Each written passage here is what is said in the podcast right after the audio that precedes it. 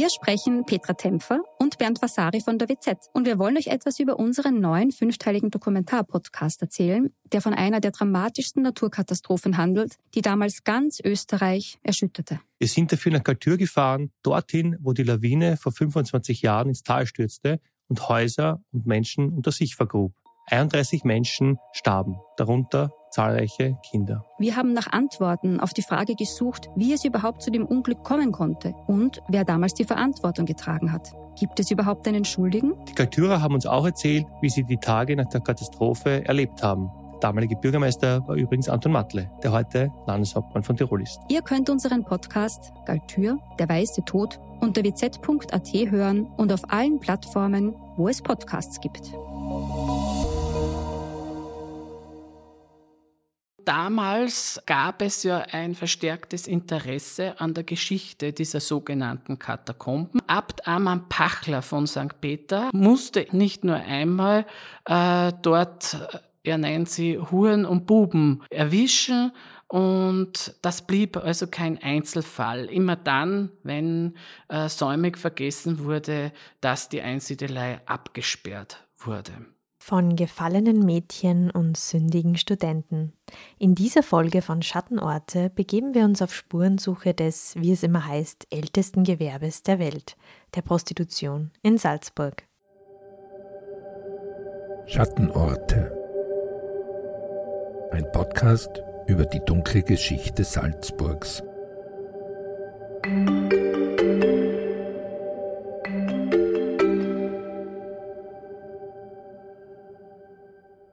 Herzlich willkommen zu einer neuen Folge von Schattenorte.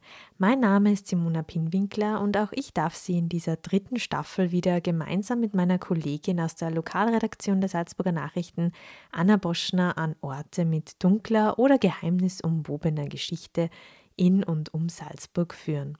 In dieser Folge geht es um ein Thema, das auch in der Forschung nach wie vor im Verborgenen liegt, denn es gibt kaum Literatur zur Geschichte der Prostitution in Salzburg.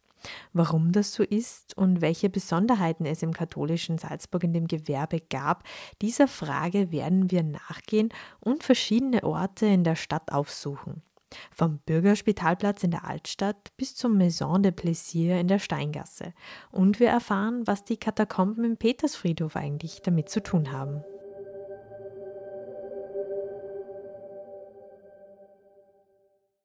Zuerst stellen wir einmal die Frage, ist Prostitution tatsächlich das älteste Gewerbe der Welt? Diese Annahme wird sowohl von Journalistinnen und Journalisten als auch von Forschenden immer wieder kommentarlos verbreitet. Allerdings darf dabei nicht vergessen werden, dass zum einen Prostitution lange verboten war und daher kein Gewerbe im eigentlichen Sinn. Und zum anderen war Prostitution mehrheitlich mit Zwang, Ausbeutung und Diskriminierung verbunden. Die Frauen lebten am Rande der Gesellschaft und meist in prekären Verhältnissen. Klar ist, es gibt keine Belege, ab wann es Prostituierte gab, wie genau sich dieses Gewerbe etwa in Salzburg entwickelt hat.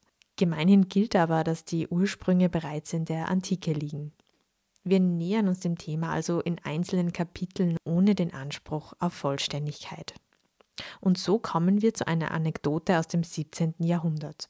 Dafür starten wir unseren Spaziergang am Bürgerspitalplatz in der Altstadt, unweit des Gstettentors und der Getreidegasse. Wo jetzt Obusse, Taxis und Radfahrer die Straßen füllen, war auch zur Zeit des Barocks einiges los, vor allem abends. Der Platz wird in historischen Quellen häufig im Zusammenhang mit Prostituierten genannt. Im Jahr 1661 haben dort etwa Studenten eine Lustdirne angeworben. Das hatte aber Konsequenzen, denn außerehelicher Geschlechtsverkehr galt als sittenwidrig. Es kam zum Prozess. Christoph Brandhuber, der Historiker und Leiter des Universitätsarchivs, hat in den Protokollen dazu geforscht.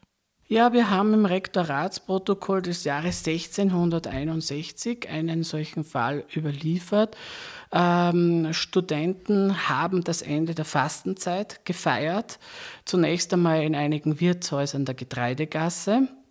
Und dann haben sie eine Prostituierte auf den Bürgerspitalsplatz angeworben.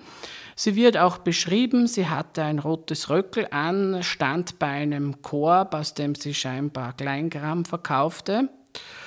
Und äh, diese Prostituierte wurde eben von mehreren Studenten angeworben. Man hat sie dann verkleidet und in der Kostümierung in das Haus, wo die Studenten gelebt haben, äh, hineingeschmuggelt. Da muss man als Hintergrund wissen, dass die Hausbesitzer ja damals verantwortlich waren, was in ihren Mauern vor sich ging. Also dass, wenn so etwas äh, zustande kam, die irgendwo gerichtlich mitbelangt wurden. Insofern ähm, war das also nicht so einfach.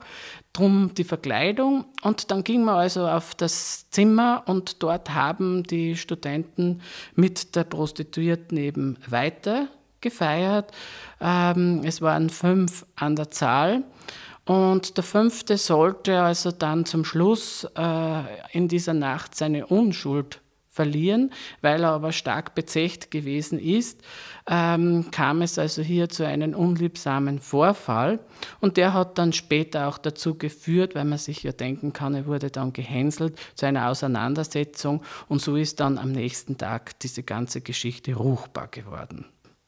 Die Studenten waren ja mit dem Eintrag ins Matrikelbuch dem Rektor untertan. Der Rektor war gleichzeitig in dieser Zeit äh, Gerichtsherr über die Studenten. Und wenn etwas vorgefallen ist, dann wurde hier ein regelrechter Prozess gemacht. Ähm, es gibt dazu einen sehr umfangreichen Bestand im Universitätsarchiv, nennt sich die sogenannten Rektoratsprotokolle. Und in dem sind diese Fälle für die Zeit der Benediktiner-Universität, also zwischen 1622 und 1810, überliefert. Der Bestand ist, wie gesagt, sehr umfangreich. Das sind zahlreiche Laufmeter.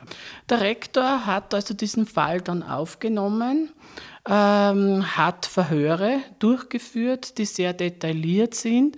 In diesen Verhören wird die Prostituierte von den Studenten näher beschrieben.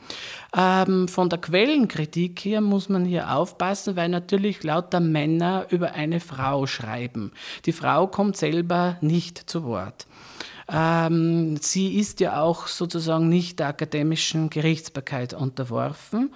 Ähm, der Rektor ist nur für die Studenten zuständig. Ähm, die Beschreibungen gehen sehr ins Detail. Und äh, bei der ganzen Sache kommt also dann heraus, dass die Studenten ihren unter Anführungszeichen Übermut bei Wasser und Brot büßen müssen und dann aber wieder auf freien Fuß gesetzt werden. Also man könnte es so interpretieren, ähm, dass der, der, Vorfall, der ja kein Einzelfall gewesen ist, und das kommt äh, ja doch in einigermaßen Regelmäßigkeit vor, jetzt nicht, dass es immer vor dem Rektor natürlich landet, ja, aber dass mit einer gewissen Nachsicht geurteilt wird. Ja, von den Studenten haben wir die Aussagen in den Protokollen. Was wissen wir denn über die Frau, namentlich Rosina Gieshammer? Also Rosina Gieshammer ging ihrem Gewerbe offenkundig am Bürgerspitalsplatz nach.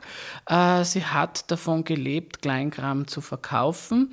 Wir wissen, dass sie bei ihrer alten, armen Mutter gelebt hat, im Andréviertel über dem sogenannten Sauterbogen, in einem kleinen Zimmer. Auch das ist alles detailliert beschrieben. Ähm, sie wird zitiert in ihren Aussagen, dass sie sehr derb gewesen sei, dass sie sich der Anzahl ihrer Kundschaft gebrüstet hat, ähm, dass das nicht die einzigen Studenten gewesen sind, ähm, und dass es auch zu derartigen Beziehungen vor den Stadttoren kam, äh, wo sich so etwas öfter und leichter abgespielt hat, weil eben nicht die Hausbesitzer ähm, das näher kontrolliert haben. Wie eingangs erwähnt, herrschten damals strenge Regeln in der Gesellschaft und dies galt vor allem für Unverheiratete und junge Frauen. Im Barockzeitalter herrschten in Salzburg sehr strenge Sittengesetze. Das heißt also, dass alle außerehelichen Beziehungen untersagt und inkriminiert wurden.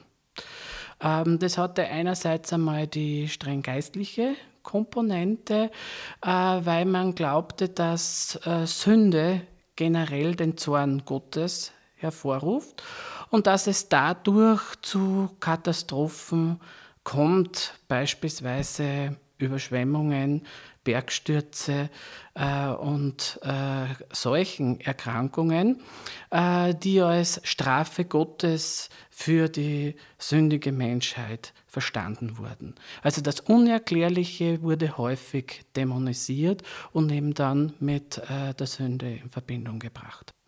Ja, nachdem Prostitution also eine, außer, eine außereheliche Beziehung ist, äh, war es natürlich verboten.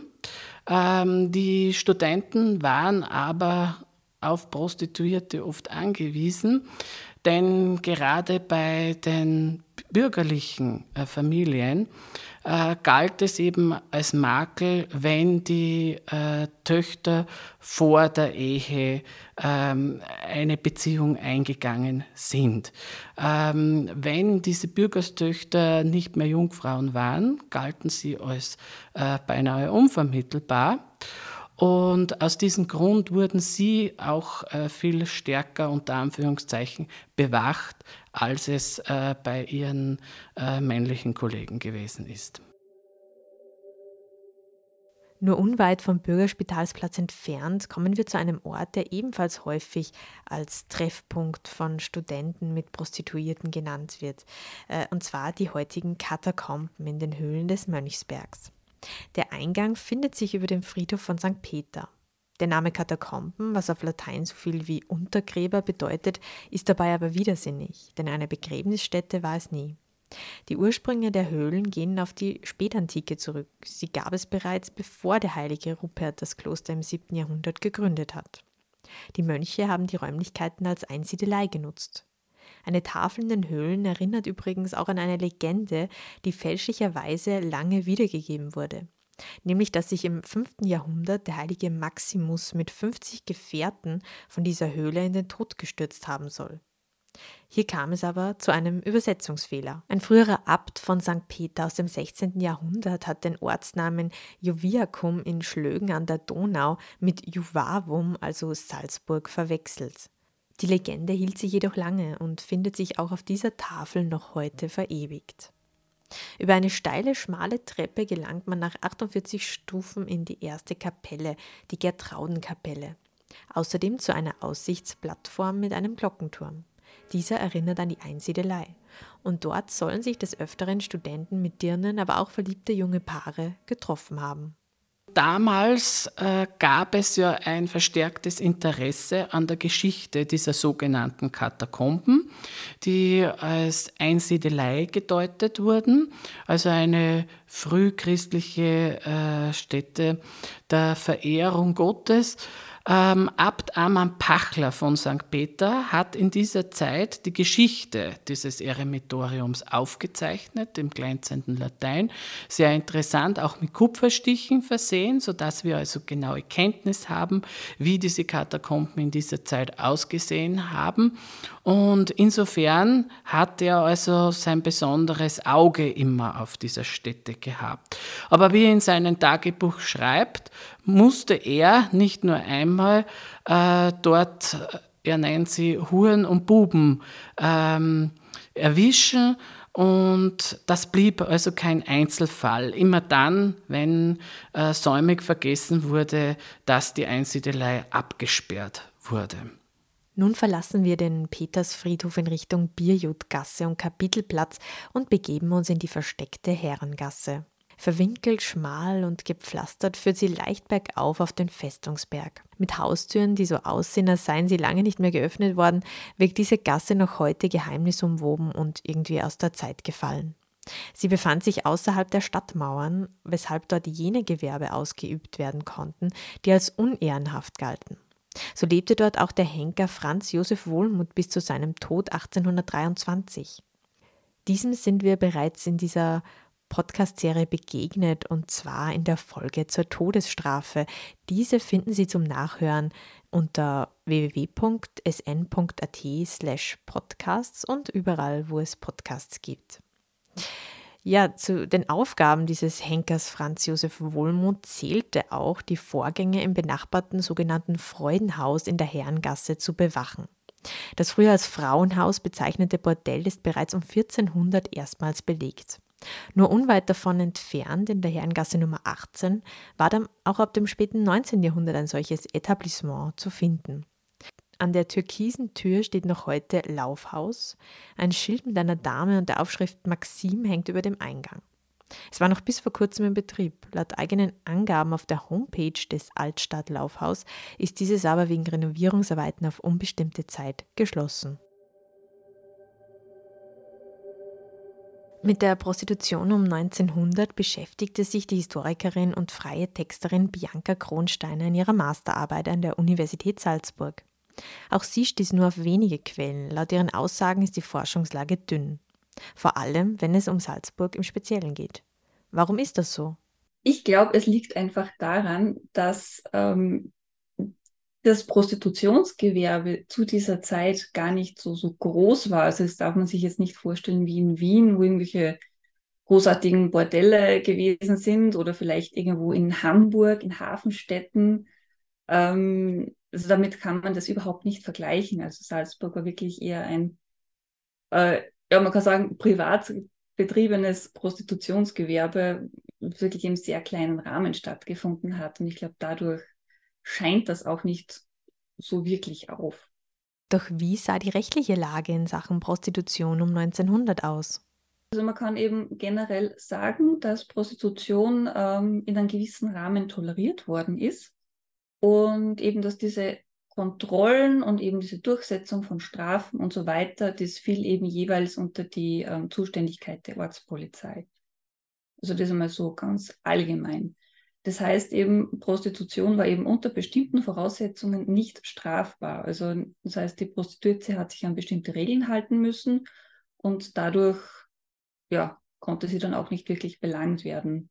Also zum Beispiel ähm, war es eben so, dass sich Prostituierte ähm, bei der Polizeibehörde registrieren mussten oder sollten, besser gesagt.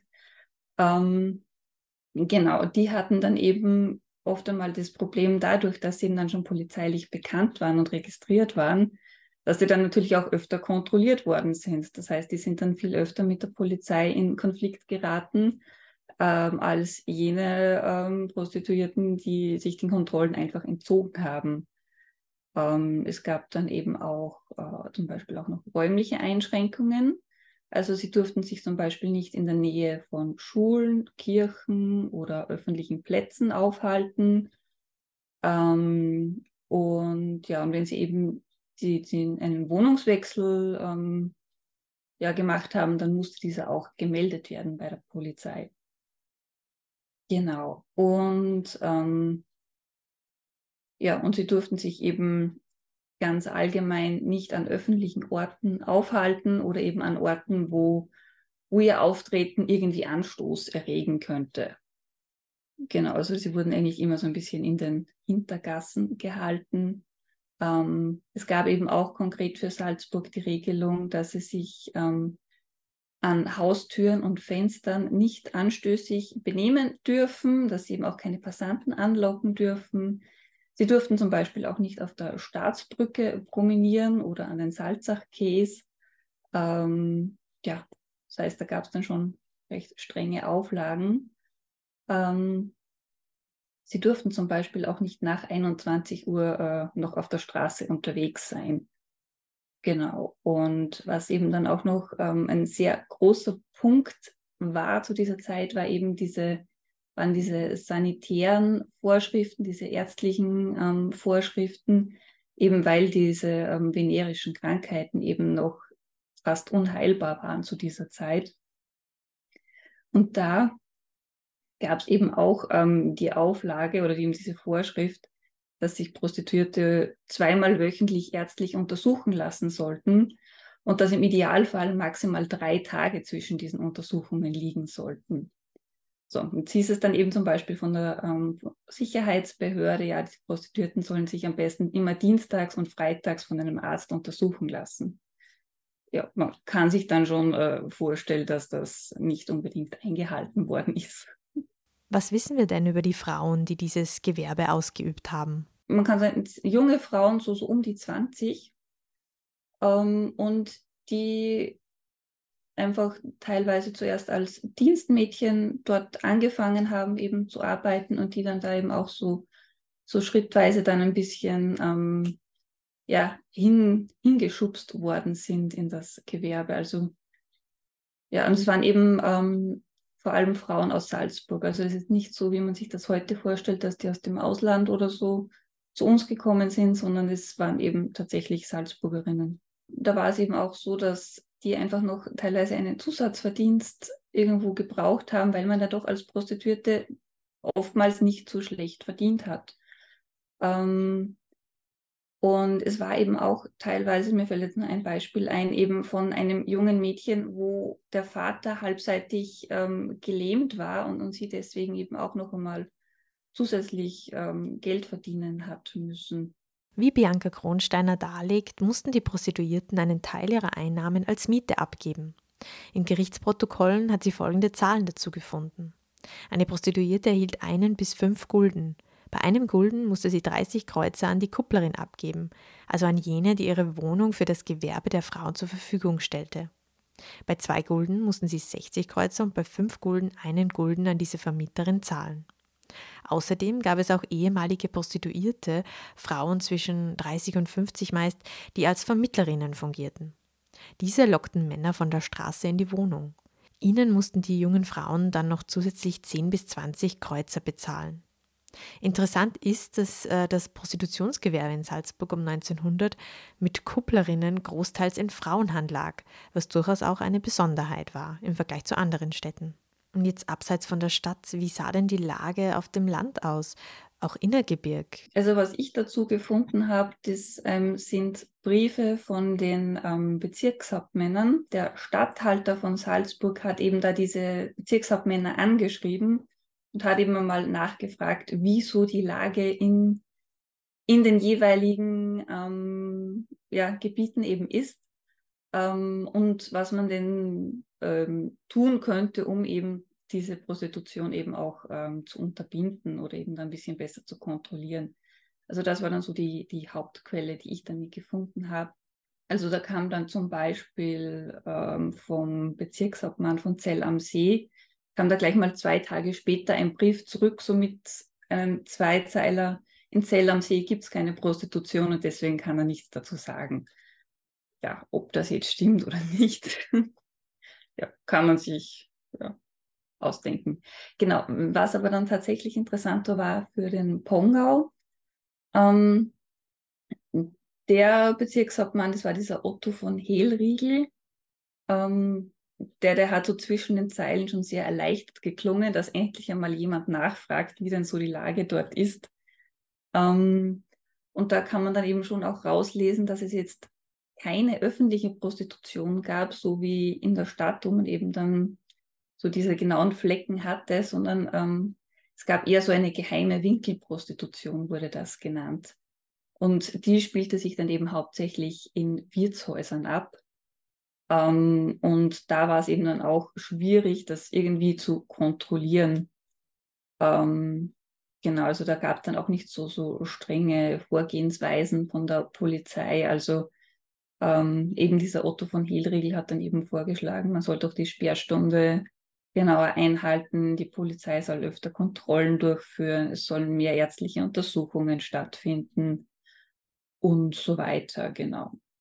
Also der hat sich dann eben auch noch darauf bezogen, dass die, die ortsansässige Geistlichkeit, die hat zwar schon einen Einfluss auf die Leute, aber eben nicht so stark, dass man das jetzt irgendwie unterbinden könnte. Also im Lungau ist es auch ähnlich. Da wird eben dann zum Beispiel beschrieben, dass äh, in Tamsweg, in Lessach, Unterdorf und in St. Michael, dass dort hauptsächlich ähm, Prostitution stattfindet, wiederum in den Wirtshäusern. Ansonsten eher weniger, weil einfach im, im Lungau nur so vereinzelte Höfe irgendwo stehen. Das heißt, da, da ist gar nicht so viel, ähm, ja, da sind gar nicht so viele Frauen irgendwo herumgekommen. Also das hat sich dann wiederum eher in den, in den Zentren sozusagen abgespielt. Diskussionen um das Prostitutionswesen gab es in der Geschichte immer wieder.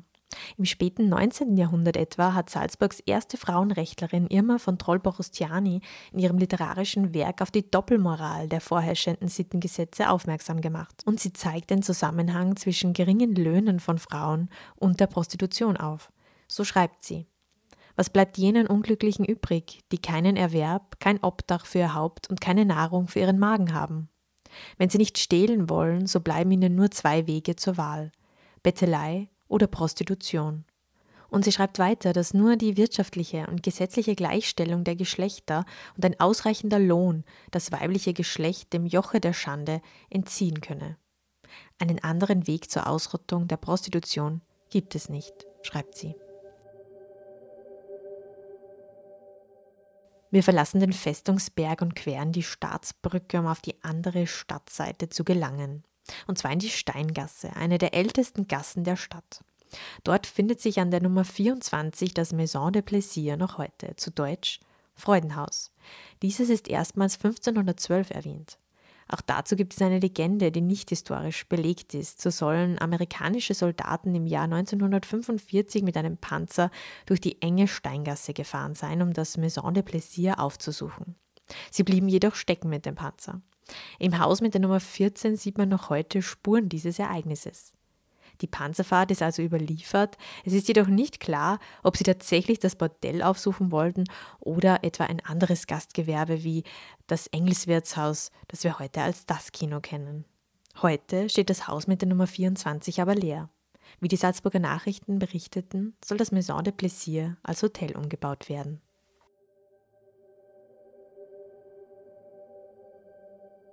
Wir sind nun am Ende unseres Streifzugs der verruchten Ecken der Stadt Salzburg. Haben Sie Fragen oder Anregungen zu dieser Folge oder kennen Sie Schattenorte in Ihrer Gegend, die es zu beleuchten gilt, dann schreiben Sie uns gerne an podcast.sn.at.